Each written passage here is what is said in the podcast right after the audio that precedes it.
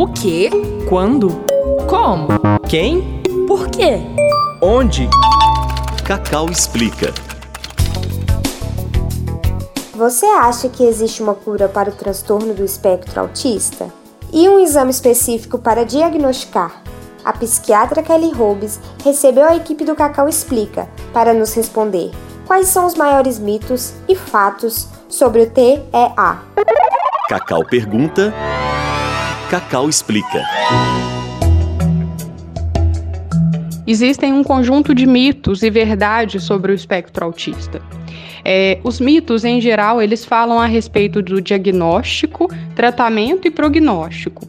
Existem um conjunto de mitos, como, por exemplo, existiria um tipo de exame específico que poderia confirmar o diagnóstico, como um exame de imagem ou exame laboratorial.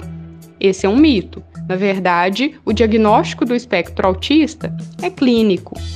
Existem também algumas informações sobre intervenções milagrosas que poderiam trazer a cura para o espectro.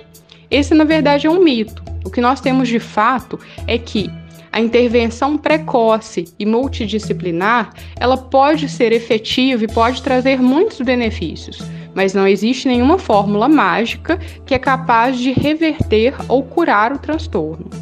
Em relação ao prognóstico, existem diversas afirmativas que generalizam, ou seja, existem afirmativas como, por exemplo, pessoas do espectro seriam ou não seriam capazes de desenvolver determinada habilidade.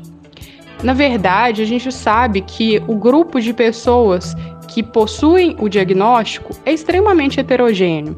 E essas pessoas, elas podem vir a desenvolver habilidades semelhantes ou até mais brilhantes do que a população geral. Então, os dados prognósticos que generalizam o transtorno, em geral, são mitos. O que é fato é que o diagnóstico precoce e a intervenção necessária e adequada, em geral, traz melhoras na qualidade de vida. E o prognóstico depende de características individuais. Este podcast é uma produção da Cacau, Comunidade de Aprendizagem em Comunicação e Audiovisual do UniBH. Produção e locução: Letícia Sudan. Trabalhos técnicos: Júnior Nikini. Cacau pergunta, Cacau explica.